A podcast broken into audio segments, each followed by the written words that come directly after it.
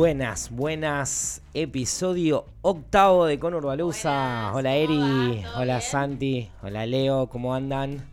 ¿Todo bien? Eh, octavo episodio de Conor Baluza. Estamos con algún problema técnico del mic. Ah, no pasó nada, no pasó, no pasó nada. nada. Seguimos acá. Esto es Conor Baluza. Estamos en FM Boedo. ¿Cómo andan Eh, los amigues ¿Todo ahí? bien? Pueden estar escuchando por YouTube en este momento en el canal de FM Boedo. No te olvides de suscribirte, ahí donde está la campanita, apretás para arriba, pumbi, y vamos a seguir aumentando los suscriptores. En el momento que lo escuches, hacelo. Si nos estás Sí. escuchando en YouTube, todo nos suma, aparte que eres el Por lugar. favor. Ah, también eh, suscríbete al canal de Conurbaluza de YouTube, que ahí vamos a subir las entrevistas, algunos picaditos de cosas que Ahí están sí, subiendo ahí también. estamos haciendo, generando contenidos. También estamos, generando contenidos sí, nuevos. a. Ayer y hoy subí una entrevista Sí, con estamos Eduardo dándole Pinto. identidad a, con Urbaluza y también está buenísima la entrevista que hicimos con Eduardo, así que aprovechenla, revívanla. Ahí está, así que también suma. Y bueno, obviamente las páginas al Instagram eh, de FM de Boedo, al Instagram de Conurbaluza, nuestros Desde lo visual, navarro.juanfrancisco. Eh, y estamos esperando al Tutu que tuvo que mandar el auto al, no me acuerdo si el mecánico, al chapista, está viniendo en No bondi. lo, no lo desvinculamos, o sea, Eh, no, acá no. está la silla vacía, Pero, pero, hace tres programas tenemos. Primero, el el- hace dos viernes fuiste vos, que Sí. tuviste un inconveniente. eh, el, el viernes pasado llegué un poco tarde. sí, y ahora, Y el al tutu. Así que, eh, no sé, por ahí Santi el viernes que Santi, viene. no, seas malo. Eh, no, listo.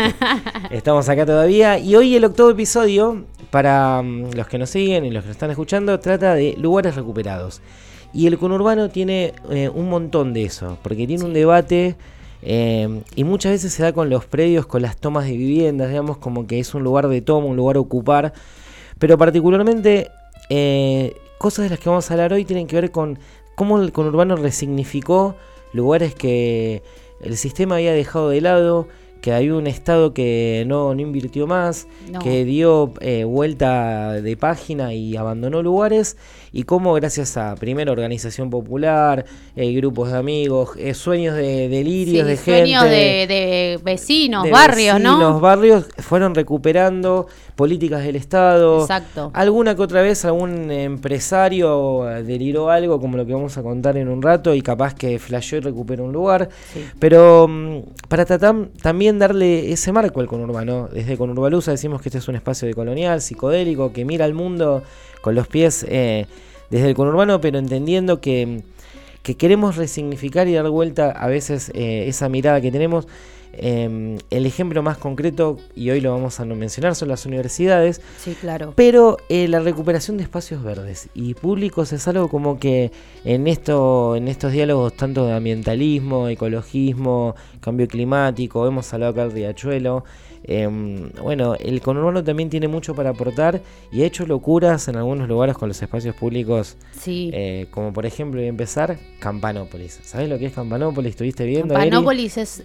Ah, eh, yo propongo que hagamos una excursión con Urbaluza y nos vayamos todos a Campanópolis. Uh, es genial esa. Ojo, la es tiro, buena, porque si no lo conocen lo tienen que conocer. Hacemos un sábado todos, eh, un Conurbaluza La historia es, Campanópolis Tour. Ey, re juega. Sí, eh, juega. Hay que ver cómo Bueno, a cuánto sale. ¿no? Ni averiguamos la entrada, capaz No, que es un delirio. Nah, pero no nos vamos a achicar, no nos vamos a achicar. vamos a- olvídate, vamos a transmitir desde ahí, mirá lo que te digo. Total. El Campanópolis es un lugar, eh, la verdad que es, dependiendo de la historia, ¿no? Porque la historia en sí tiene mucho, tiene mucho de, de todo. Me parece que es mucho de esto de, de convertir la tristeza en lucha, por lo menos la historia de Antonio. Sí, eso es verdad, es muy. Antonio. Campana, dueño. Campanópolis es Antonio Campana. Campana es un hijo de italiano. Es Exacto. una persona que tenía. eh, no había estudiado arquitectura, ni mucho nada, menos. nada. Pero para quedan González Catán, Castelar, Sí. eh, hace poco, voy a contar una anécdota familiar, estaba con mi cuñado Gastón, eh, Rosarino, Gastón, y estaba están organizando cumple 15 Abru y viendo dónde se hacen las fotos, son de Rosario. Eh, y estaban viendo, ahí está entrando. Un aplauso para un Tutu, por favor. Sí, ahí. Bravo, bravo. Música de fútbol de primera, vamos a poner en un rato, porque aparte con su clásica camiseta de boca. ¿Todo bien, Tutu? Bueno, acá estamos. Acá nos estamos besando y nos estamos dando un abrazo para los que nos están viendo, están escuchando en Spotify, en el canal. Eh, llegó, acá apareció la magia. Magic. acá. Mágicamente apareció tú. Acá está, las corridas. las corridas. Bien, bien, bien, bien. Bien, bien. Estaba cansado porque, bueno, termina la semana y estoy hasta acá con cosas, pero ya estamos terminando, así que disfrutando. Terminando, claro. Estás bien, querés agua, querés elongar un poco. ¿Querés un mate? Vamos a una siesta en este momento con Urbalusa porque estamos... Las escaleras son, son largas. Son bastante largas. Estábamos hablando de, de, esa cuestión del conurbano de recuperar cosas. Este es el episodio octavo. Eh, empezábamos por Campanópolis. Y mm, contaba que, bueno, mi cuñado quiere sacarle fotos a, a que cumple 15 y estaban buscando lugares, son de Rosario, y cayeron ahí en ver, eh, bueno, vamos a ir hasta González Catán, pleno Matanza, y pero son 350 kilómetros, le digo, Gasti, o sea, tenés que ir en el día, levantarte. Sí, pero mirá lo que es esto. Sí, ya sé, es un delirio. Para los que no conocen, es un castillo, una casa medieval, que tiene portones, eh, adoquines, casas, eh, caminitos. Ventanas en los, en los em, techos. Total, está eh, totalmente deformada. Y reciclado, sobre todo. Reciclado. Totalmente reciclado y recuperado. en un lugar que era expropiado después de la, por la dictadura militar que vamos a hablar mucho de eso, cómo la dictadura y los gobiernos eh, no populares impactan en los territorios del conurbano. Eh, y era un relleno del SEAMSE. O sea, era un relleno sanitario de, lleno de mierda. Eh, o sea, eso, González Catán, le vamos a echar de mierda y mierda. Eso se expropia, el, este campana pelea para que, en, en, un juicio al Estado, digamos, ya cuando vuelve la democracia, el, le dan el terreno y dice, bueno, ¿qué vas a hacer? Son como 20 hectáreas en González Catán, anda a limpiarlas. Y limpió, estuvo haciendo todo un proceso que duró años, décadas. 35 años le llevó. 35 años flasheó. Y le habían detectado cáncer y le habían detectado 5 años de vida. El chabón. Eh, Medio Breaking Bad. ¿no? Sí, el tipo. el loco. El, el, amigo. eh, es increíble, le detectaron cáncer no siendo arquitecto, no teniendo conocimiento de la construcción. Lo que hizo fue ponerle energía a eso, o sea, a la construcción, y empezó a, idear toda una aldea construida reciclada que la verdad que, que, lo terminó a los 35 años, o sea que claramente venció. Y tiene distintos sentidos, ¿no? Porque esto que decías que no era arquitecto, sin embargo, como fue. Sí, eh, vos podés encontrar en el techo una ventana, podés encontrar, no sé, una viga en el medio de una puerta, o sea, no, no, no sigue ninguna línea. Experimenta. Exacto, sí. Pero dicen estoy buscando una cosa acá, para que estoy buscando. Y pero... bueno, se puede buscar por YouTube también, ¿no? Se puede ver imágenes después. Por YouTube no, porque nos están escuchando nosotros. No, lo no ahora no. No, bueno, igual hay una cosa que se llama pestaña para mi madre. Ponés abrir otra pestaña y podés abrir. No perdamos seguidores en este momento, Tutu. Son malas ideas. no, pero digo. Perdíamos oyentes. Eh, no, estaba buscando porque hay una cosa de Campanópolis que es muy. Eh, plantó miles y miles de árboles en un momento donde encima estaba la tierra por recuperar. Eh, y a veces es eso, de una persona. Mirá que la matanza es grande, pero el sueño de un, de un medio delirio, igual lo que hizo, porque es un castillo medio medieval de 1300 y todo esto estamos hablando muy deformado pero recuperó un predio donde el Estado, cuando ya estaba el 70% hecho, dijo, ah, bueno, vamos a ver si lo cercamos, damos una mano. Entonces, a veces esa cuestión del conurbano de, de ir para adelante de lugares que estaban como olvidados, yo por lo menos el más, el que conocemos y que no tiene un castillo medieval, es un predio recuperado verde que es el Finky, que bueno, queda en nuestra zona más sur, digamos en el en Temperley, en Turdera. Eh, medio de costado nosotros tenemos una historia con el Finky porque yo jugaba al básquet en Temperley, era el lugar donde a veces íbamos a, a entrenar o porque el club no tenía, en un momento se estaba recuperando Claro, eh, entrenaban en Finky. Temperley entrenaban en Finky. Eh, íbamos a hacer la preparación física, era un cañaveral. Y en el en cierto momento, en 2006-2007, que se había tomado el, el Tongi, que es un predio muy grande de Lomas, se empieza a correr el rumor que se va a tomar ese lugar. Que en ese momento era más cañaveral que otra cosa. Em, cerca donde estaban los estudios del otro show, que el otro día lo mencionamos, pero bueno, estaban ahí, era como el lugar donde eh, es un triángulo turdera medio inaccesible y creo que son las tierras de Fink, algo así. Fink, se llama María Fink. Ah, yo me sé toda la vida de ese señor ahora. El loco. El loco este trabajaba y le con ganado.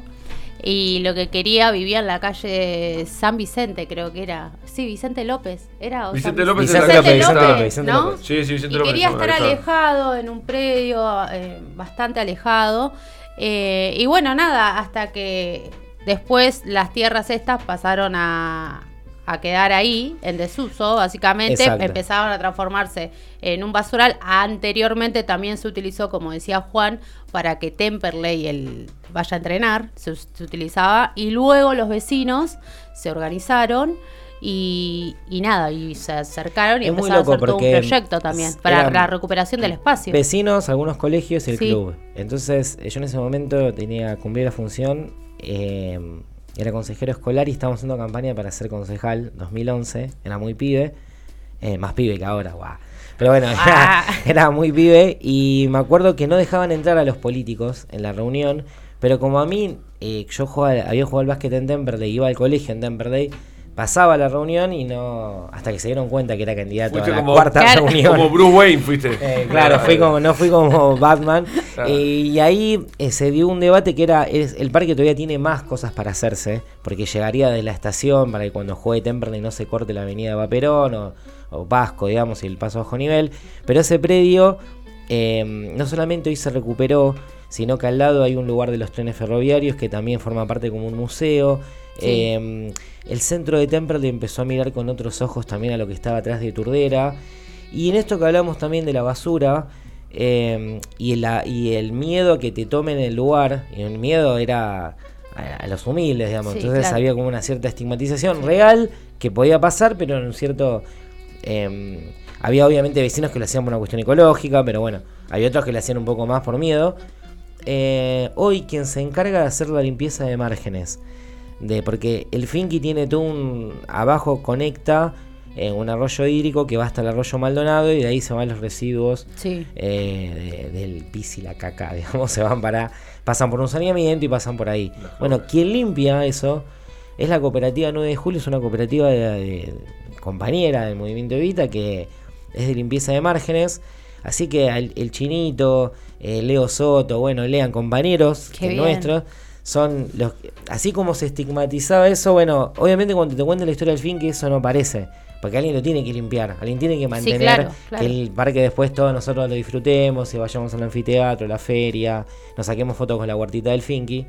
Y lo mismo antes, así como alguien limpió un basural, sacó eh, relleno sanitario y hizo un castillo medieval, acá se hizo un parque, se conectó con la ciudad, se recuperó un pulmón verde, pero eh, hay algo aparte de organización de vecinos, sino que también de... Sí, también eh, recuperaron un espacio propio del barrio, ¿no? Como lo transformaron en un espacio que sea familiar, que sea recreacional, que se pueda hacer deporte, que se pueda compartir un mate, diferentes momentos de la vida, que no sea un mate. Yo soy medio finky Man. sí, ¿Sí? ahora no tanto, pero Finky fans, podríamos decir. Claro, un, un Finky.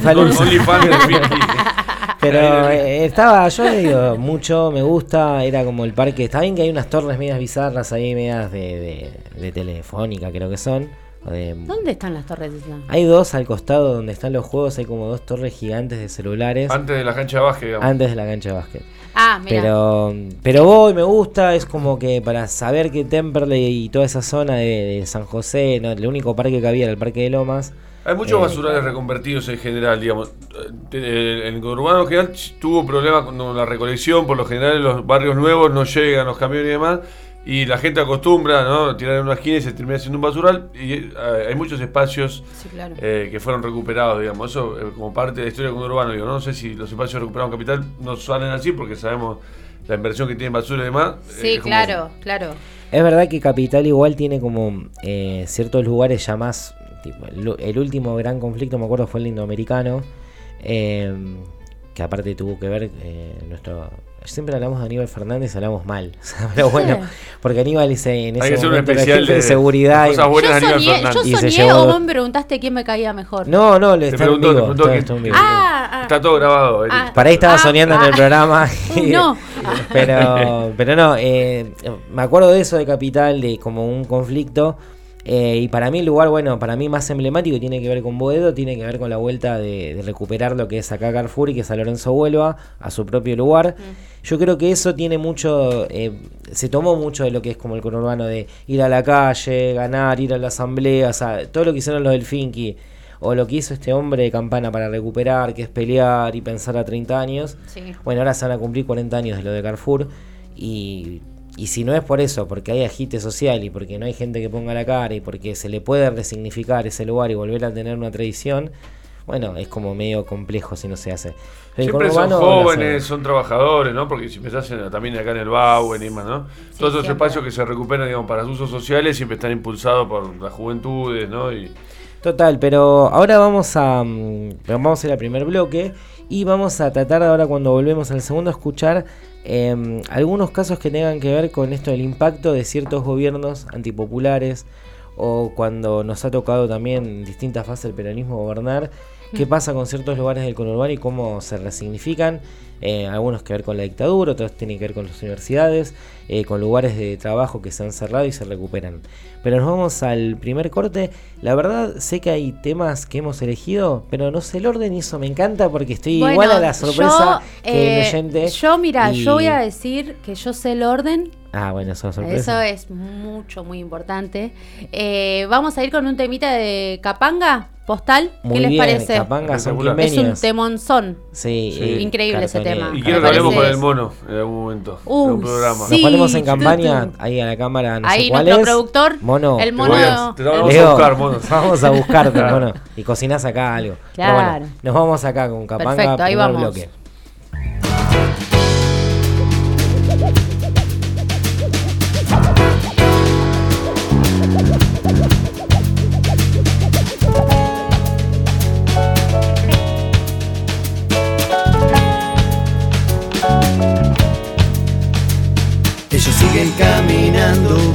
Como si fueran ejércitos de ciegos.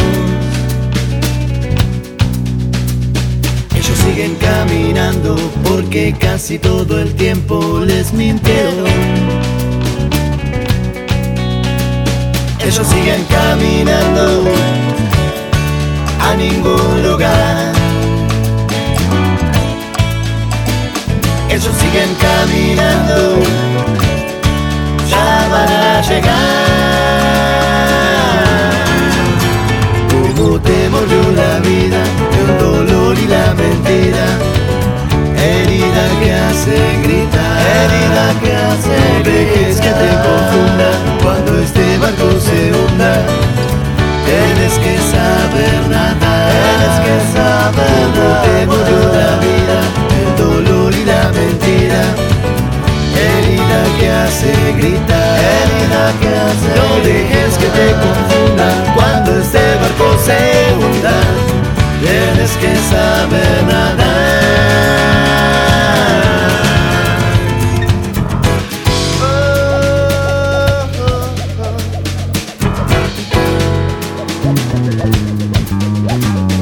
Siguen caminando, pasa el tiempo, ellos nunca tienen miedo. Siguen caminando, revolviendo la basura y los recuerdos. Ellos siguen caminando a ningún lugar. Ellos siguen caminando ya van a llegar. Como te mordió la vida, el dolor y la mentira, herida que hace gritar. No dejes que te confundan cuando este barco se hunda. Tienes que saber nada. Como te mordió la vida, el dolor y la mentira herida que hace gritar. No dejes que te confundan cuando este barco se hunda. Tienes que saber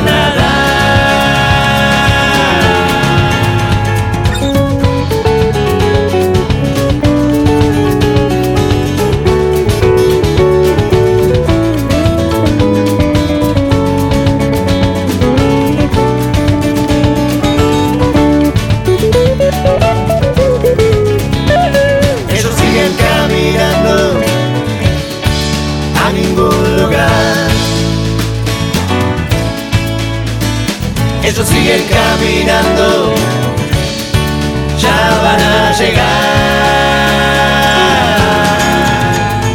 Como te motivó la vida, el dolor y la mentira, herida que hace gritar.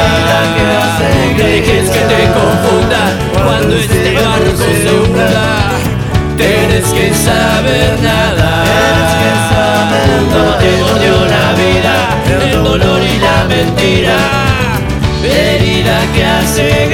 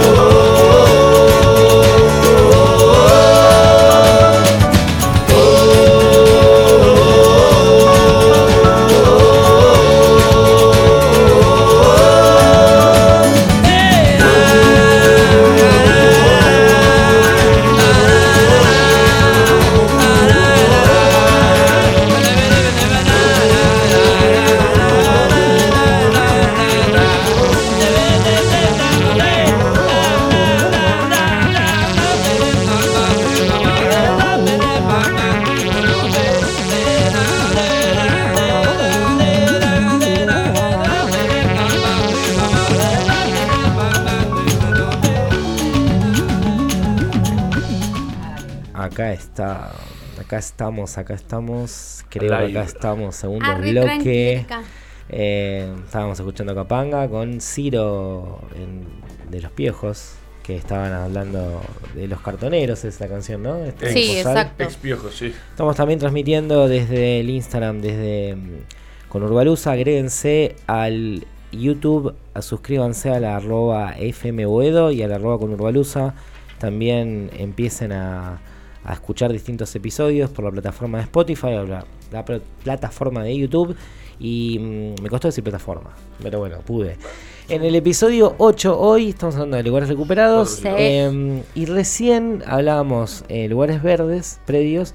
Pero ahora vamos a estar hablando de lo que significa a veces el, el paso de, ejemplo, la dictadura militar o lugares que tenían que ver con dejar de existir de la forma que existían y cómo el conurbano lo ha resignificado. El ejemplo que tenemos por ahí para lanzar es el primero la Universidad de Lanús. Claro, unos La talleres, claro. Sí. eh, Sí. unos talleres de remedio de escalada, el ferrocarril se privatiza, eh, eh, Lanús es una ciudad que no tiene centro de estudios universitarios, eh, la Federación de la Carne presta un edificio En Valentina Alcina. en Valentina Alcina, en lugar primera de, instancia, de- sí. de los amigos de los dos minutos. Y a partir de ahí damos los trenes, los talleres, predios increíbles. Creo que ahí trabajó mi abuelo Juan, estoy casi convencido. A ver si mi madre cuando esté escuchando seguro me va a decir. Em, y al mismo tiempo eso se resignificó y a partir del año 99 creo se empezó a armar una- de las Creo que está fundada en el universidades 94. O sea, 95 sale por la estuvo- ley esta de la reforma educativa de, de Menem que impulsa a hacer. Los primeros cuatro años estuvo la Federación de Carne y ya a Es- partir en el del 95 99 estuvo en la Federación de Claro. Carne y luego en el 97, el 4 de junio, fue la fecha en donde se... inaugura el Inauguró, lugar, pero exacto. creo que a partir del 99-2000 ya hay una cursada que está dentro Sí. y también se recupera Bremate, que es un lugar que está cerca de Hipólito Yrigoyen. Eh, Bueno, la canción. Está de- dentro, sí, No sé claro. si la conocen, seguramente la hayan escuchado. La canción de En Escalada no hay nada. Destruct Que dice qué carajo es Abremate, ¿viste? Que Exacto. Sí, sí, Vos sí, pasás sí. por Irigoyen, ves el edificio de Abremate, pero no dice nada, ni centro cultural, ni, ni, ni lugar para desarrollar la ciencia. No, solo dice Abremate, Abremate. gigante. Sí, ¿no? sí. Es verdad. Eh, yo Bueno, sé- tenía un eh, debate con esa canción igual, ¿eh? ¿Qué, te pare- qué ¿Qué? te pareció? ¿Cuál es? Eh, porque en ese momento me gustaba mucho y mi cuñada Cecilia eh, la odiaba, pues salió con escalada y un montón de cosas. Y están haciendo que armar el conurbano. Pero para mí fue una canción que hizo muy famoso. el Aparte- conurbano, en esta época de memes que no existían, de YouTube que no existía, se viralizó y puso en debate a la escalada. A mí me, me Fue, fue tematizar escala, desde una posición polémica, controversial. Bueno, y también lo que se lo que se, se fue logrando en UNLA, ¿no? En UNLA. Ay, qué raro que hablo hoy. Eh, primero que nada, Es que muy viernes, tiene. estamos- Ay, sí, por favor. Eh, el el campus mate en que tiene el mate. El termo. No, no, digo que le pusieron al mate, que están hablando los dos, se, se están, se le están No robando sé, la se lengua. lo di al agua a Santi y no sé qué le puso. Eh, yo, tengo, yo tengo la boca mal. Yo tengo la boca mal porque fui al dentista hoy, tengo como media boca dormida Pero no es excusa, no, no. Yo todos los programas hablo excusa, así. no, es un- No, pero estábamos hablando de la UNLA, Sí, digo. te estaba y- diciendo del campus que, que tiene 23 hectáreas, que no solamente tiene carreras, licenciaturas y demás, sino también tiene una escuela de oficio en donde se enseña panadería, carpintería, mecánica, eh, una escuela de adultos. Hay actividades para adultos también, eh, más en la noche, en otros horarios. Eh, aparte de que también no tiene... eh, UNLA tiene esto de, de la chatarra eh, desde la chatarra misma se, se empezó a crear algo como muy desde lo, no sé cómo puedo decirlo, desde simbólicamente, ¿no? Sí. Y también desde la conciencia, porque ¿Viste da- las esculturas que hay con fierro? Exacto, tal campus? cual. Y que siguen manteniendo que fue de toda esa limpieza de, de- de las hectáreas llenas de chatarra, de los ferrocarriles y demás. Es eso lo que le da eso, ¿no? Como la, la conciencia de decir, bueno, yo por lo menos estudio en UNLA y Sí, dicen que estar... era muy buenas conductoras de, de programas de streaming, la UNLA. Claro, Dicen la que hay UNLA una es muy, muy buena. famosa. Me pidió, me pidió, me pidió. Sí, ¿no? Sí, sí, Dicen pero le dije, que- no, no, yo tengo los pibes. No hay, no hay cambio no, de yo no voy a ir a cualquier lado. Ah, le Ahora- bardeo la UNLA. Sí, no pero- entendía nada. No, ahí tiene. Jaramillo no puedo, no, de No puedo, de nada. muchos predios, ahí la UNLA tiene un lugar hermano y es en, eh, por lo menos pienso, tanto Matanza, eh, Lomas y Avellaneda, Sí. que son las universidades del conurbano, y cómo se resignifican Del lugares. Conurbano Sur, porque Conurbano Sur. la UNSAM también es un predio recuperado, la UNPAD donde doy clase está a 5 cuadras de la vía, por lo tanto eran terrenos eh, ingleses, saben que a con todo de 100, 200 metros de la vía eran todos terrenos Sí. Directamente cedidos a, a la corona británica de desarrollo industrial en su momento. Eh, Tan cipayo que duele, ¿viste? Viste, pero era así. Era así. eh, y todas las universidades del conurbano, digo, en general están vinculadas con La recuperación de espacios. Eh, ¿hmm? La Jaureche. Estaba la Jaureche La en Varela. No, no sé la Jaureche en Varela, si, a qué ese terreno de Era de los laboratorios de IPF, los inauguró Perón. Año, no, los inauguraron en el 42, antes de Perón, perdón. Pero el peronismo le dio un montón de Claro. power. Sí, claro. Ya todo era Perón, no, no, este, porque nada, iba a tirar. Pero bueno, en el No, 90. Perón entra como ministro en el 43, un año Claro, después. pero sí se, los laboratorios se terminan de modernizar ahí con el, el primer quinquenal, el plan quinquenal del peronismo. Se cierra los laboratorios cuando se privatiza eh, Repsol. Mm. se- o sea, IPF se privatiza, se hace Repsol, los españoles toman el petróleo. Eh, donde queda la avenida, la Jaureche se llama Avenida Calchaquí. Los calchaquíes Sí. venían de los valles calchaquí, eran los quilmes que venían de por los españoles. as- Caminaron como 1500 kilómetros por los españoles. Ese laboratorio también cerró. Por suerte, eh, un- distintas movidas. Un compañero se llama Carlos Kunkel, que fue diputado nacional en los flaco. 70 y en la época de Néstor y Cristina. eh, mandaron un proyecto de ley, se recuperó la universidad. Y desde ese laboratorio que producía eh, geopolíticamente a una Argentina potencia, que era una Argentina que tenía energía nuclear, energía atómica, que tenía petróleo soberano, bueno, el conurbano recupera una universidad en San Martín, esto que decís, un lugar que era de fabricaciones, creo que en cuestiones militares. Sí, fabricaciones militares, si no me Eh, pasa a ser una de las universidades más prestigiosas también de Argentina. 3 de febrero, terrenos ingleses, pasa a ser una universidad. En la, la de Lomas, que nuestro querido Tutu es eh, licenciado, eh, creo que también es parte de la laguna de De Santa, Santa Catalina. Catalina. Igual es curioso, los terrenos de la Universidad de Lomas en realidad son de la Universidad de La Plata y los de la Universidad claro. de Plata son de Son Lomas. de Lomas. Hicieron, sí, no sé si cuando Se firmaron. cambiaron los... Dijeron un LP, Las UNLZ. Se fue Claro. un error eh, Bueno, ortográfico quédate y con quedó esto, quédate con esto. instalado. claro. Parece que en los 60 eh, creció demográficamente mucho Lomas, como un 50%. No hay universidades cercanas, era la UBA y la de La Plata. Entonces estaba la, el- la Reserva Santa Catalina y en ese momento esos predios eran de La Plata. Y esa sí es peronista. Y se hace ese truque. Sí, esa es bien peronista también. 74, 73, Sí. 74, pero igual. 72, pero Cámpora, 73, claro, 74 se recupera. Porque siempre es hasta que, o sea, entre que se decreta que va a ser su universidad y demás. Exacto.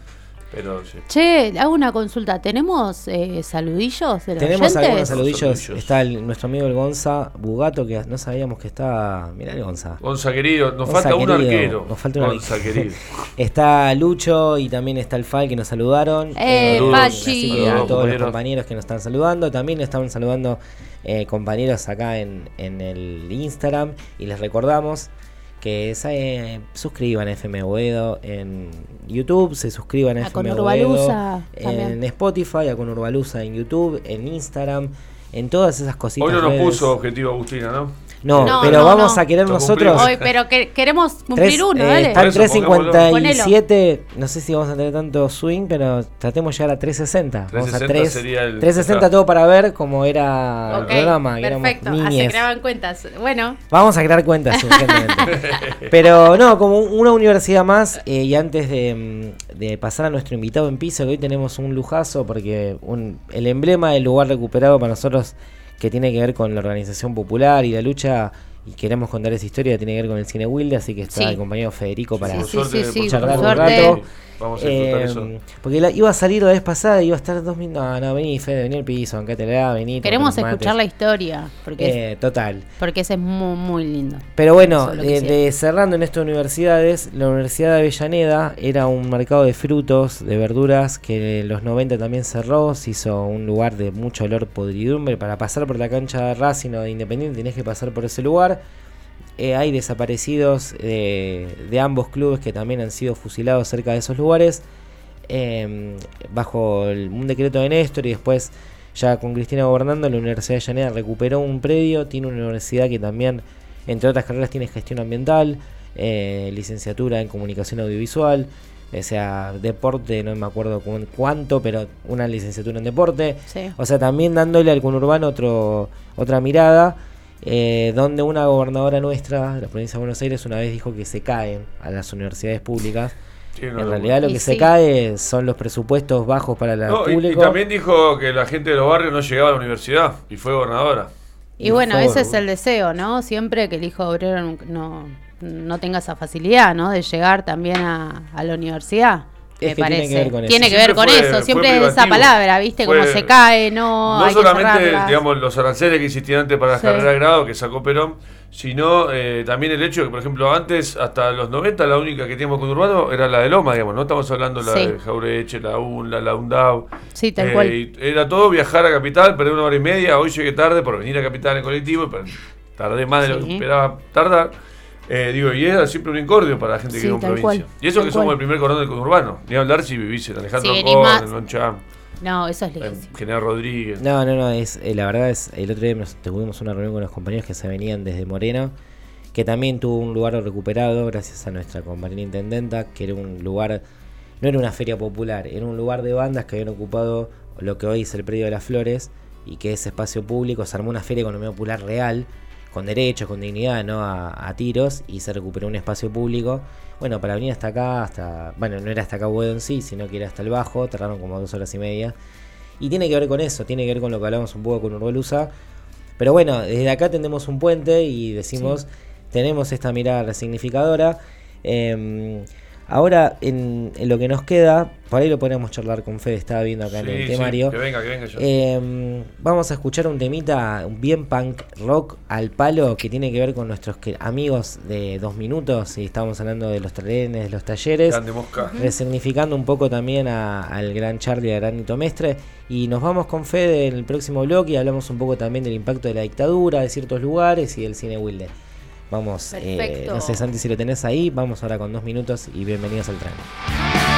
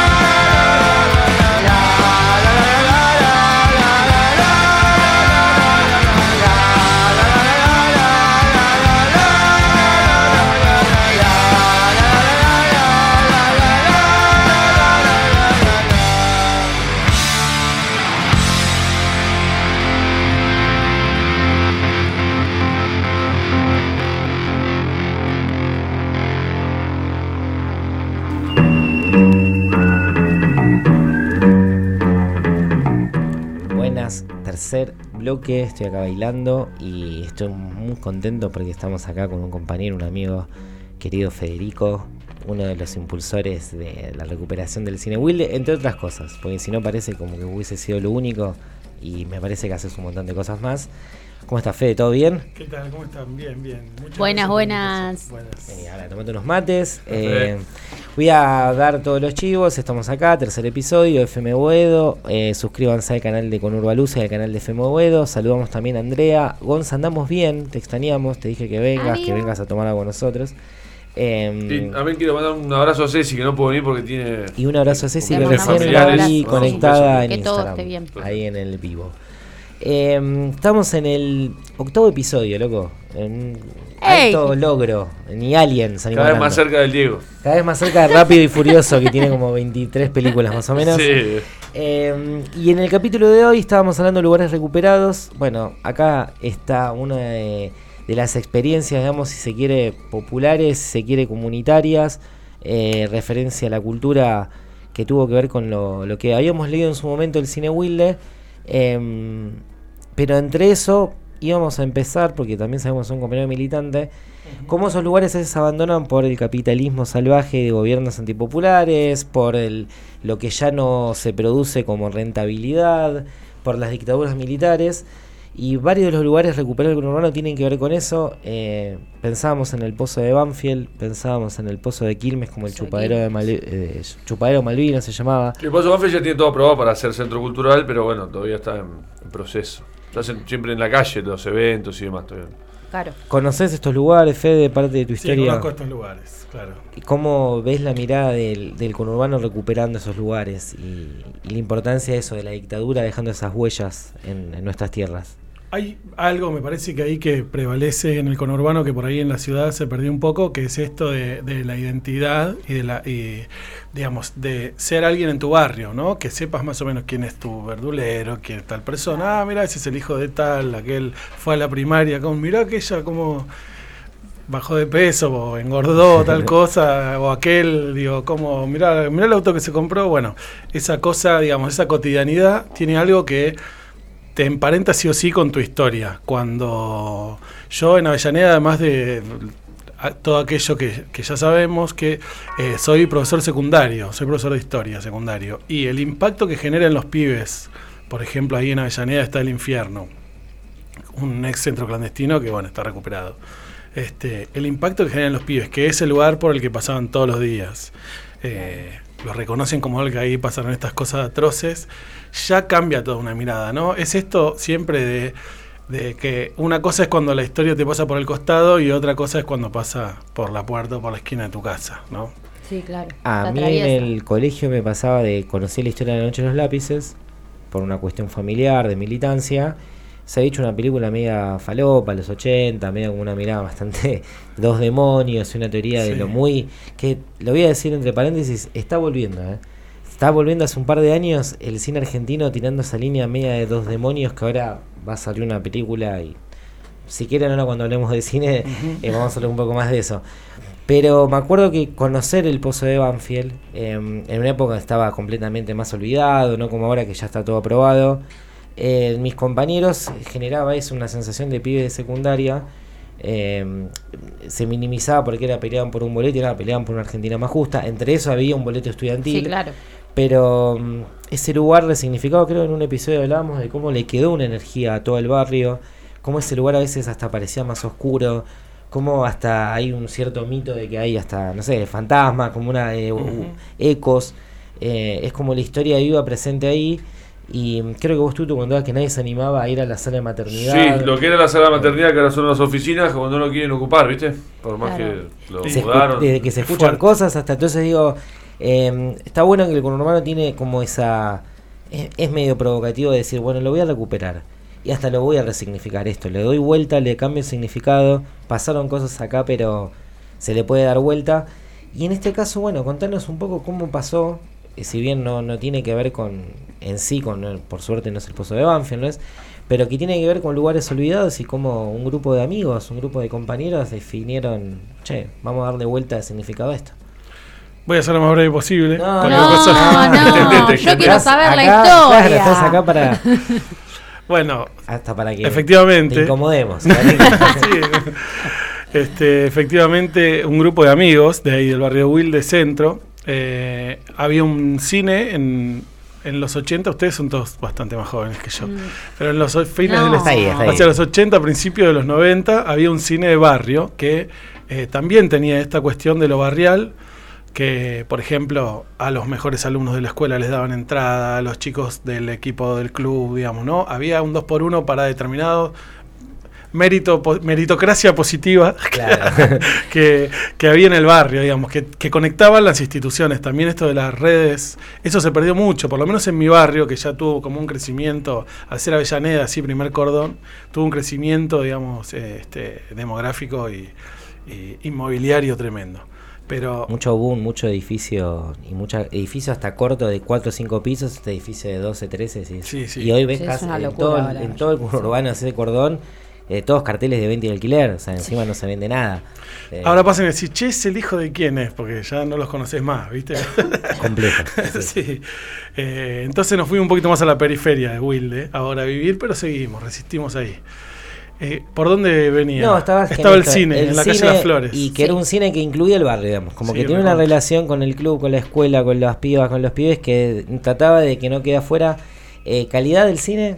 O sea, ¿qué El película clásica viste ahí de los 80? No, películas, las de los 80, todas las que no. O sea, la- como que el, el punto máximo fue cuando estrenó Batman. est- La, la primera. Ah. la ocho meses después se estrenó. Eh, la primera, la de Michael Keaton, la que no podía mover el cuello, el tipo. Eh, no sé eh, cómo peleaba. Porque, Eh, totalmente. El Batman con, con tortícolis. bueno. Sí. Eran muy buenos los enemigos de Batman, ¿viste? Nunca lo hacían. Siempre peleaba el mismo plan. Muy leales, muy leales. ¿Hacían continuado ahí o, o función única? Ahí hacían continuado, pasaban dos o tres películas, continuaba. Vos sacabas la entrada y eso te daba derecho a quedarte ahí permanecer, claro. de, creo que de 14 a 23. Ah, ciego, Yo he permanecido Eh, tipo maratón. de un- 16 hasta que mi vieja me sacaba. Un verdadero con Urbalusa, digamos. Estabas ahí todo el día. Claro, yo tenía que cruzar una sola calle, para- era muy pequeño, yo siete años ya, aparte ya me conocían porque vivía a la vuelta. Tenía que cruzar una sola calle que no era muy transitada en ese momento y ya estaba como en la manzana del cine, entonces me iba todos los días al Para cine. los que no conocen el edificio, aparte llama mucho la atención. Está, es, no digo, o sea, me imagino vos de chico, no digo que eras eh, Cinema Paraíso porque Wilde no es, no es Italia, pero sí, tiene como una cosa media mágica, y digo, de ir y ser pibe y estar viendo ahí como el proyector y quienes lo hacen. y Porque aparte, em, a mí me tocó después ver arriba donde estaba la sala y como todo, bueno, lo fue en un momento que se estaban recuperando, ¿no? Que pero tenía como mucha mucha historia, es decir, acá pasaron un montón de familias, un montón de Sí, esto, los claramente. continuos de los sábados, los domingos. ¿Y el espacio original recuperaron? No, no, no recuperamos el Es espacio. otro, no ¿no? quería interrumpir. El espacio que, digamos, el espacio original sigue siendo un estacionamiento, con pantalla todo, pero sin butacas, ahora hay autos. Pero Claro. es increíble cómo está igual, eh, igual tipo que la- autocine. tipo autocine, sí. Eh, tiene el- los cuadraditos por donde salía el rayo de la proyección, digamos, todo, está la sala de proyección, está todo. Eh, es privado y Y alquilan ahora autos funciona como estacionamiento. como estacionamiento, lo cual es mucho más redituable. te. O sea, el, Se el lugar hoy encima tiene, eh, pero podría, qué sé yo, en la pandemia surgió como una movida, ¿viste? De recuperar lugares que son estacionamientos y entonces te ponían la película, en Temperley lo hicieron. Qué bueno. Hicieron una noche de autocine, eh, entonces ibas y cumplías tu propia burbuja. Eh, medio igual bizarro, digo, pero estaba, era Sí. la forma de ir al cine. Casieri hizo uno masivo, no recuerdo dónde, pero Hernán Casieri hizo uno así masivo que él narró en vivo y había un montón de gente en auto por esto de la pandemia que no se podía. Dato de color. Pregunta ahí de lo de Batman, porque estábamos en esa época. Eh, pasaba mucho en, es- en- en esa época que las películas llegaban tres o cuatro meses después. O sea, en el tea y te la pasaba en un teatro. Lomas no tenía cine, ibas al teatro español y ya seguido de cartelera, no sé, me acuerdo de Space Jam. Ya Jordan sabe, estaba jugando todo. Pero vino, ya, volvemos. cuando llegó Space Jam, viste, dije, bueno. eh, pero llegó. Y era eso, como que llegaba tres, cuatro meses, pero igual el- era como el atractivo. Y había que ir igual y cuidarlo. ¿Qué pasó en un momento? Bueno, nunca, viste cómo es, nunca sabes bien por qué. Yo a mí me, siempre, yo seguiría yendo si hubiera, no sé qué, no sé qué pasó también, quiénes somos esas personas que seguiríamos yendo a esos lugares, ¿no? Y que nos encanta todo eso, y cómo hay todo otro mundo donde, que va por otro andarivel, digamos, ¿no? Que les gustan otras cosas, que hacen otras cosas, o que, no sé, cómo va. La cosa es que para el 91-92, entre la llegada de la videocasetera y el llamado cable, digamos, ¿no? El- esto de la televisión por cable, medio que, no sé, no, no, no, no persistió, no habría mucho, no sé si la gente no iba. Yo justo entré a la adolescencia, en esa, la preadolescencia, entonces también lo traicioné un poquito ahí al cine y creo que parte... Por haciendo- tus vengo de una familia muy freudiana. entonces, Por culpa recuperaste el cine. Claro. sí, Acá por está culpa el mía verdadero, cerró. el verdadero culpable.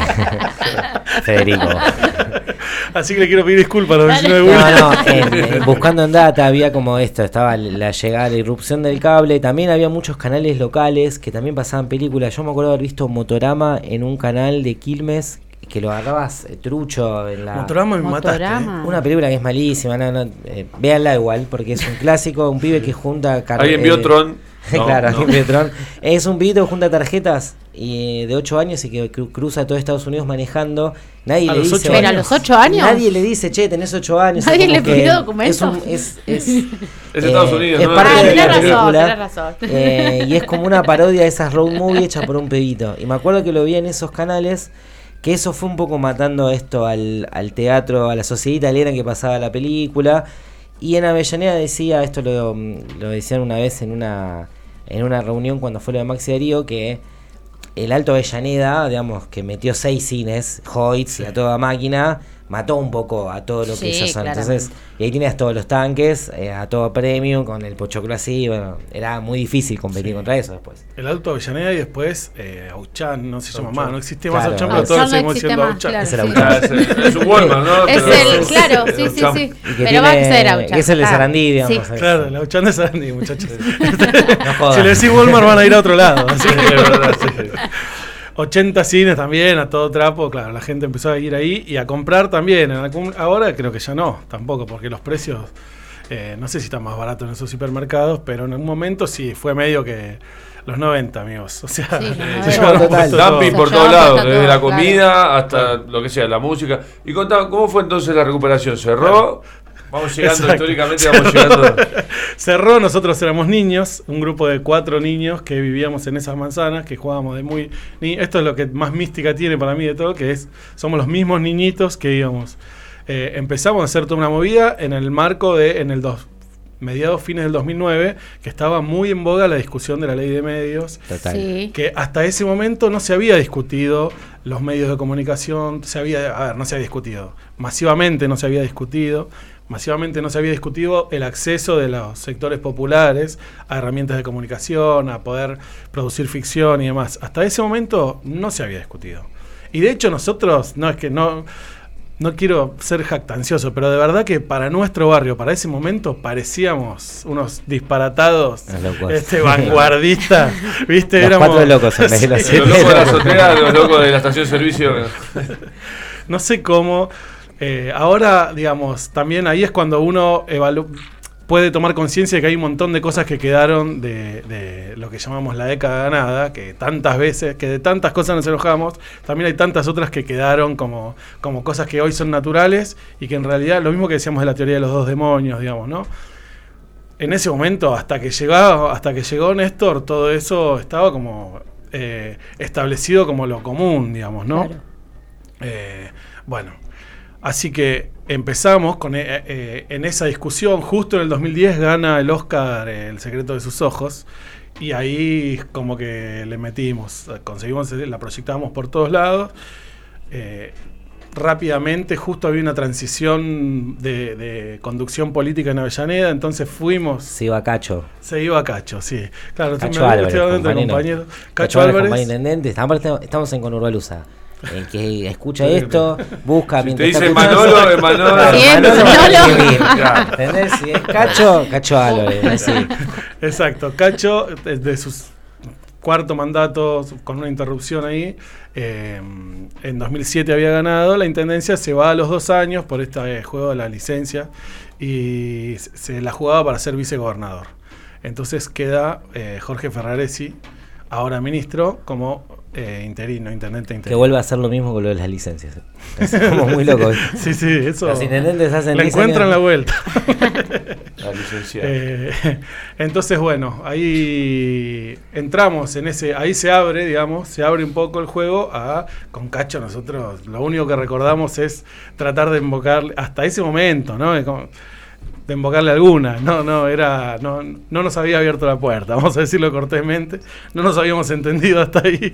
Este, hoy las cosas también lo mismo, digamos, las cosas cambiaron. Em, eh, con la llegada de, de esta nueva, esta transición, esta apertura y con toda la impronta también de como del kirchnerismo. Claro, eso te iba a decir, que Si también no- en el 2010-2011 se impulsaba mucho estos lugares, los predios para recuperar y discutir la comunicación. Estamos en un medio Parte de de la batalla cultural, popular. digamos, ¿no? lo que sí. se llamó en su momento. Exacto. Y que para mí tenía mucho más que ver con la verdadera discusión de la ley de medios, recuperar predios y fortalecer por abajo, que terminamos dándole plata a CCN 23, Sí. a, no sé, inventamos cuatro medios para que no, no, no cambió la bocha, digamos. No. Y hoy, No, gracias a estas formas, podemos comunicarnos y no estaba en esa discusión. Entonces, tiene que ver un poco también con eso, a veces esas decepciones que nos agarran. Pero bueno, en esa oleada se recupera. Es una participación, digamos, el- el- los vecinos empiezan a acompañar o siguen siendo cuatro locos. No, no, lo de los cuatro locos duró muy poquito tiempo. Te diría que dos meses. Nosotros hicimos una pegatina zarpada, éramos, viste, estábamos con todo, veíamos que todas las señales, viste, cuando Claro. todas las señales este, venían a favor, venían a favor, entonces eh, le dimos con todo y en dos meses ya éramos unas 20 personas organizadas, digamos, eh, ah, organizadas no como para tomar una comisaría, pero organizadas como para más o menos garantizar una pegatina y El levantamiento de Wilde. Para- que aclaró. Estábamos Bueno, pensando ya. Joya. No, que aparte esas causas te quedan, viste, de Elías. Fue Claro, por la comisaría de la toma boca, de por. Eh, No, no estábamos pensando en eso. Bueno, Pero- en esa transición, digamos, hicimos varias proyecciones y en lo que era, mirá cómo es, esto de los espacios perdidos y recuperados, la papelera del Plata, que es la papelera más grande, llegó a ser de Sudamérica, creo que Claro, ahí es. hasta estaba en Wilde y bueno, eso estaba abandonado porque para los 90 cerró también lo que hacía el papeles Elite. De, Sí, digamos, sí, que volvió Sí. después a abrir y. Bueno, eso era unas 8 hectáreas, que era una fábrica de 8 hectáreas de una pequeña ciudad. Eh, todo eso fue reconfigurado. Avellaneda es el paisaje habitual de Avellaneda. Ahora, bueno, lo fueron reacondicionando, pero el paisaje, si te vas dos cuadras de Mitre para cualquiera de los lados, es fábrica abandonada, ¿no? Total. Sí. Este, Bueno, recién hablamos de la UNDAP. Lanús un poco también, también. sí, claro. Lanús sí. es eso. Mm. Y Lavalló, el Tour de y ciertos lugares de Lomas y La Man también. Pero parece que Lanús tiene un poco más de desarrollo urbano tradicional, digamos, lo que es Lanús Oeste. Pero bueno, sí, la parte de Lanús que va más para el lado de Avellaneda, sí. Claro. No, Sí, cerca de los arroyos, la las curtiembres y bueno. sí. Así que en uno de estos edificios de la Papelera del Plata, bueno, en lo primero que abrió fue el nuevo cine. Y en el proyecto era, digamos, al principio ganamos y después, bueno, no logramos, que sería, en esto de la discusión de la ley de medios, los tres principios era tener una sala de cine y teatro, tener una productora audiovisual propia. eh, pero para eso necesitábamos los fierros, digamos, ¿no? Claro, Este, claro, La productora ya la teníamos. Claro, sí, sí. necesitábamos. La gana, la gente estaba. Claro. Las cámaras, eso. Claro, claro. Muchachos, acá hay que invertir. Bueno, es que no- ¿Cuánta, ¿Cuántos cortos participaste como actor? ¿Actuaste en alguno? Sí, por supuesto. Ah. De hecho, que- no sé cómo no, no, no me avivé, les voy a mandar, les voy a hacer llegar. Bueno, ahora lo vamos a Lo vamos a compartir y- después. No, aparte al mismo tiempo, la otra vez cuando estábamos eh, hablando de esos temas, hubo alguna movida en esto también de algunos actores famosos, digamos, lo habías dicho Pablo de Charlie. Sí. Pero Pa- sí, bueno, sí. Pablo Echarri, Pablo yo, Echarri- ya que estoy de jactancioso, yo le puse el nombre a la sala del cine Wilde de Pablo Echarri, porque Pablo Echarri era vendía ropa en la calle de las Flores para allá, Sí. es como una celebrity nuestra. Es Claro. una celebrity, es una celebrity. Apropiado. Me encanta el está muy bien. Perfecto. Hincha independiente. Hincha independiente, claro, claro. Todos en Wilde, casi todos. Y sí, hay una Eh, canción de Racing que dice que, Racing escapó de Wilde. Llaneda, andate a Wilde, que, Sí, que- sí. que es tu lugar, digamos. Sí, sí. Es mentira igual. Eh, Racing tiene más hinchas afuera de Avellaneda Claro, igual sí, para sí. mí que en Avellaneda. Totalmente, coincido, Pero, coincido. pero a mí me, me, me generaba una cosa, los que vamos para Avellaneda y pasamos por Irigoyen, vemos un elefante blanco enorme que es producto del boom inmobiliario, esto que hablábamos.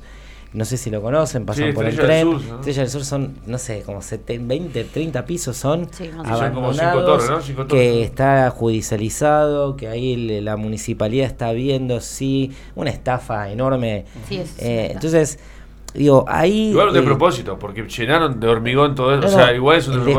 despropósito total. No, no sé quién pensó el sistema cloacal de ese lugar. O sea, el que iba a cagar en el piso 35, o sea, no, no, no entendió que estábamos en otra ciudad, no, me- no entiendo. Pero en eso digo, cómo a veces se pone plata, esto hablamos de los recursos, mirá si eso no podría haber generado en el en Wilde, en Avellaneda, eh, no digo ir solamente al cine Wilde, todo esto, digamos, pero a los cientos de lugares que hacen expresión popular, que hacen clubes, sociedades de fomento. Creo que una vez fuimos juntos a una cooperativa UST, hablando también de recuperación. Era un relleno sanitario hasta el 2003 y los tipos dijeron, bueno, se acabó la concesión, váyanse a la mierda. Y agarraron 40 laboradores y dijeron, no, pará, nos organizamos en cooperativa, recuperaron el lugar, tienen chancho, huerta, tienen una mirada al río, eh, hacen de todo. Pero es eso, si no tienen inversión de nadie, o sea, si no fue una vez SINAE, si no va alguien. Eh, pero bueno, en eso hay como tres cosas, la productora, el cine y la sala, Sí. y ¿cuál No, era la tercera? No, la otra era que justamente la gestión La del espacio fuera, eh, digamos, estuviera en manos de una asociación civil, producto de la organización Claro. tipo, tipo club. Y creación de talleres también, Teníamos puede ser, todo eso, ¿no? pero eso, yo, claro, todo El, eso Claro. el teníamos. cine de modo Luna Avellaneda. Te pedían- Sí, claro, cooperativa. sí, Sí, sí, sí. Poníamos ese ejemplo muchas veces, pero de, de hecho funcionó, digamos. Para mí justamente el pecado es que la cosa funcionó, digamos, que explotaba, ¿Qué? que venía gente de todos lados, que los vecinos lo tenían muy identificado, que los vecinos cuando se le prendía fuego la casa venían al cine, no iban a la delegación municipal, no iban a la, y venían al cine, bueno, qué sé yo, hacemos una función y anunciamos que es para el para la, la gente que se le prendió fuego la casa, Claro, claro, venían claro. y ponían donaban y preguntaban. Y, entonces se generó ahí un centro real de, de- de- de encuentro y de participación y desde una bandera también más alegre, porque está eso también, ¿viste? La alegría hay que tomársela muy en serio porque una cosa es esto, participar desde un festival o desde alguna cuestión activa, cuando vos vas a dar una mano al barrio o a generar una conciencia, lo que fuere.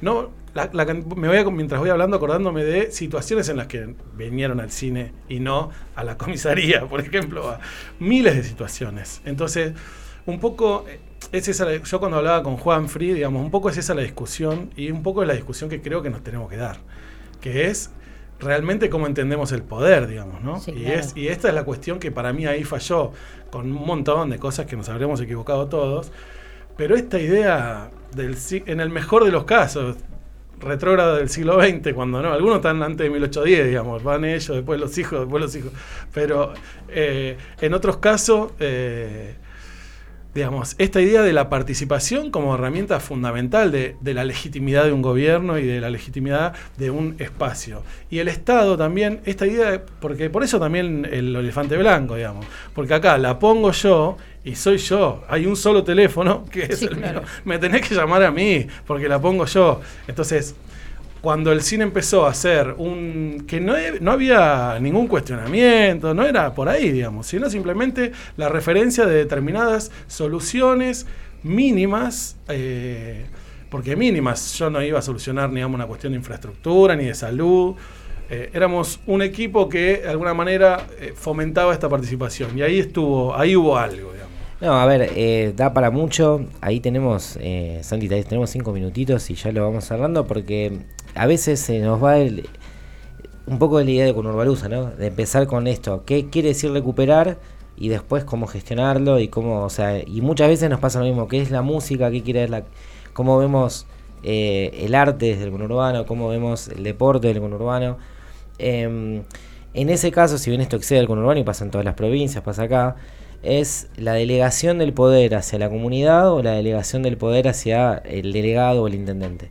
En Loma de Zamora se hizo un centro cultural en Fiorito, donde había cientos de vecinos que querían recuperar un predio y armar un centro cultural. Eso funciona como una delegación cultural. Yo celebro, está buenísimo que haya algo. O sea, la llave Pero- la tiene el Claro, delegado. pero la tiene el delegado, y- claro. Eh, y eso pasa en la película del delegado, o sea, está bien, intenta que es, pero no participa el barrio, no participa ni y esto es un es un lugar municipal más. En cambio, esto que vos decís, che, se me quemó la casa, vamos al cine de los compañeros, es el lugar del barrio, digamos, un cine de todos, de todas. Bueno, y esa está la discusión que me parece que ese es el desafío, por lo menos lo decimos acá con Urbalusa, a nosotros nos gobiernan hace, desde el 2007 nos gobiernan porteños, que los queremos porque estamos acá, que es un lugar eh, compañero, pero a mí no se me ocurriría nunca que desde el 2007 acá, esta ciudad de Buenos Aires, la gobierne alguien de... Mario Villa. Exacto. o un rosarino que del Sí, sí, 2007 te gobierne un enterriano. Me mudo a Capital. En si nuestro viene lugar pasa y nos gobiernan compañeros, eh, desde Sí. Scioli y Kisilov hasta eh, Vidal, que no es compañero, pero es como que se toman. Esto, los intendentes se toman licencia, uno va a ministro, otro se va para allá, se enoja si después la comunidad se organiza, digamos, se hace complejo. Pero bueno, por lo menos en esto de recuperar, eh, estamos en el octavo episodio, vamos a tirar ahora unas pistas para lo que viene. ¿Qué estás haciendo ahora, digamos? Por lo menos, eh, porque yo conozco algunas cosas que estás haciendo ahora, pero bueno, ¿cómo? Porque si de esa historia chocas un poco, eh, lo popular choca con la delegación municipal, hoy el cine está manejado por el municipio, Sí. a ustedes los corrieron. A nosotros nos corrieron, nos corrieron. En buenos términos, digo, ¿no? En buenos términos, por favor. No, no, no. Dijeron que nos hiciéramos a un costado y nosotros aceptamos gentilmente. Eh, hace. ¿Cuándo? Y eh, desde eso, aparte, el lugar está un poco más cagapalo. Digo, esto lo No, digo yo. el lugar es una dependencia municipal, digamos. O sea, el compromiso que tienen con ese lugar las personas que están es el compromiso que tendrían con, no sé. Con cualquier laburo. Sí, cualquier cualquier paga. laburo que te pague por Eh, mes, ¿o no? Vas para cumplir y. Sí, más bien. y lo mismo la gente, digamos, ¿no? El, el espacio. Bueno, acá estoy yo hablando del cine Will y allá me pasa todo el tiempo también, digamos. Eh, che, ¿y qué pasó? ¿Qué- ¿Viste? Bueno. Ah, no, bueno, pero por eso lo es- tiro. eh, hoy me- yo conocí un lugar que se llama La Panadería. Es un centro cultural. También está en Wilde. También está en Will. ¿eh? Es un centro cultural similar al que estamos acá, que es el Surco, que es de los compañeros que hicieron este espacio digital llamado FM Buedo. Eh, he visto cosas hermosas que han pasado. Contanos un poco, bueno, sigue la experiencia de construir cultura. No, no, eso más bien, eso siempre sigue. Eh, el mismo equipo de personas, digamos, después, eh, sí armamos un centro cultural, después frustrada esta, esta experiencia del cine Wilde, que se llama La Panadería. Ahí en Wilde Centro es un centro cultural efectivamente parecido a este, que tiene talleres, eh, que tiene eventos los fines de semana, que nos dimos unos lujitos. En La Panadería tocaron... Varias veces Luis Salinas, Franco Luciani, Juan Falú, este, la orquesta típica La Vidú, hablando de identidades del conurbano. Eh, bueno, en fin, y me olvido seguramente del Tata Cedrón. eh, tenemos, eh, tenemos también, logramos. No, y, Claro. entre paréntesis, el otro día había un taller de Photoshop, eh, había ferias populares, digamos. Es un ámbito donde también la cultura popular sigue reuniéndose y, y no pierde identidad dentro del conurbano. No, seguro. Y, y también con este concepto, esta idea de vincularnos con las instituciones del barrio todo el tiempo, con colegios. O sea, tenemos, por ejemplo, una planilla común con un colegio de Estados Cuadras, los chicos salen de ahí, vienen a hacer meriendas artísticas a la panadería, hay, hay una relación. Con la- eso lo logramos, pero es a otra escala. Cuando no tenés la espalda del Estado es a otra escala. Y sí, claro. Pero también, eh, se- eh, digamos, el aprendizaje es, se recontra puede. ¿eh? Eh, o sea, laburar sin el Estado también se puede y se recontra puede. Está Sí, se recontra autogestiona, claro. Sí. Se puede y se debe, tenemos que lograrlo de esa sí, forma, claro. así que... Pero, ¿cuál es el Instagram o la red social de la panadería? La panadería cultural. La panadería cultural también, eh, agréguense, es de Wilde. Porque hay Eh, otras, hay una en, hay otras, pero hay una en Morón y hay una en Bahía Blanca, que se llaman igual, porque claramente era una Ah. panadería esto. Claro. como eran las viejas panaderías, con la cuadra de cocina atrás y adelante el local. Está muy bueno, atrás tiene todo el lugar donde se hacen los eventos, adelante donde están los talleres, es más, hay un lugar atrás que se puede recuperar todavía para hacer más cosas. Estamos ahora cerrando, este es el episodio octavo, estamos en lugares recuperados del conurbano.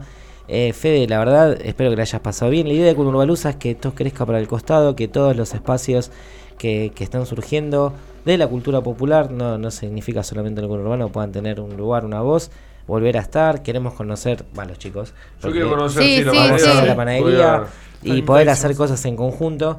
Eh, hablando de rifas que hacía el, el cine. Eh, Eri estaba haciendo una movida. Estoy haciendo una rifa, voy a hablarle a mis oyentes. Y acá, por Acá lo a la voy a cámara. mostrar a la cámara No. 8. Que te ponche, que te ponche. Ponchame, ponchame. Me Sí, encanta, como- tenía que decirlo algún día de mi vida. Escúchame, compren una rifita 250 es para una compañera que se tiene que opera- a operar dentro de 15 días, seguramente ya le den su fecha. Eh, pero bueno, hay que acompañarla, acompañarla brindándole buena energía y sobre todo, nada, eh, teniendo empatía con un otro siempre. Eh, y nada, las salidas colectivas sí- siempre. Así que voy a estar subiendo en el estadito del Instagram de Conugalusa, 250 de la rifa, canasta consciente básica. Y parte de lo que estamos, acá lo muestro, es eh, Cannabis Argentum, son dos aceites. Avisamos, también están, vamos a Ahí, ver, de primer plano para Juan. producir. Va a estar también Cannavida, que es el otro, la otra cooperativa que produce aceite de cannabis, que está cambiando el logo, por ende no estaba, tenemos que hacer el packaging otra vez. Em, pero bueno, estamos muy contentos. Este fue el octavo episodio. Eh, el capítulo que viene estamos viendo si le damos un poco, a, ya que estuvimos hablando de lugares recuperados, a algo que tenga que ver con el ambiente.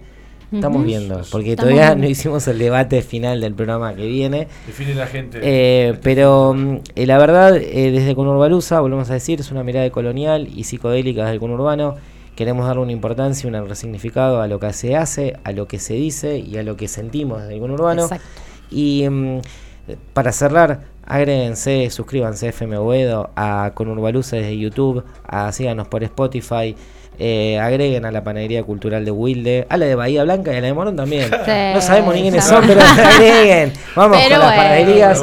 Y, y nada, la pasamos excelentemente bien. Fede, muchísimas gracias. Tenés el piso acá para la- cuando quieras y esperemos hacer un Conurbalusa ahí juntos eh, en Wilde. Eri, Juli, Felicitaciones por el laburo. Gracias. por Y felicitaciones. Gracias. Por estar acá. Santi, Leo, gracias por todo. Este fue el octavo episodio. Nos vemos. Tengan un. Y nos vamos con viejas locas. Nos vamos con. Viejas Locas. Cierro de una cosa. El último show de Viejas Locas de la separación fue en la Universidad de La Matanza. Entonces, por eso. Para que- Aplica. Por eso. Aplica. entró de costado, entró Viejas Locas.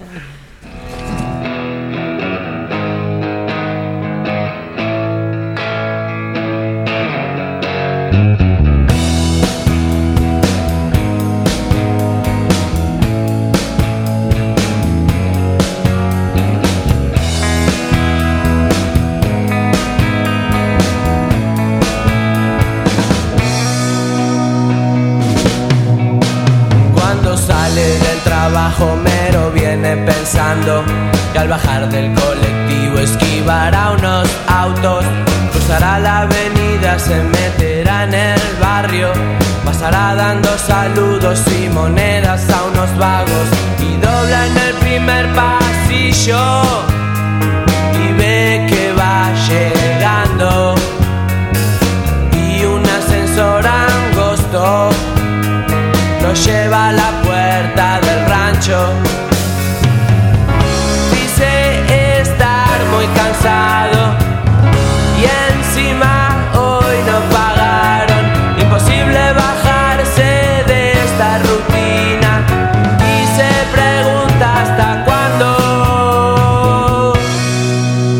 Hace difícil siendo obrero hacerte cargo del pan de tu esposa, tus hijos, del alquiler y algo más. Y poco disfruta sus días pensando en cómo hará si en ese empleo no pagan y cada vez le piden más. Que injusticia que no se valore,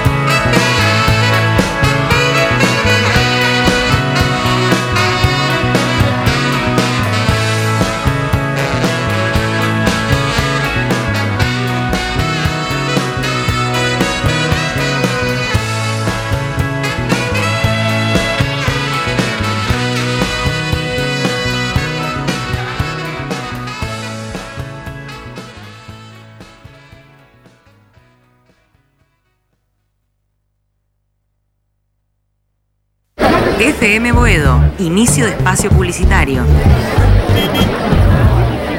Construir ciencia es aumentar y mejorar la infraestructura de instituciones científicas.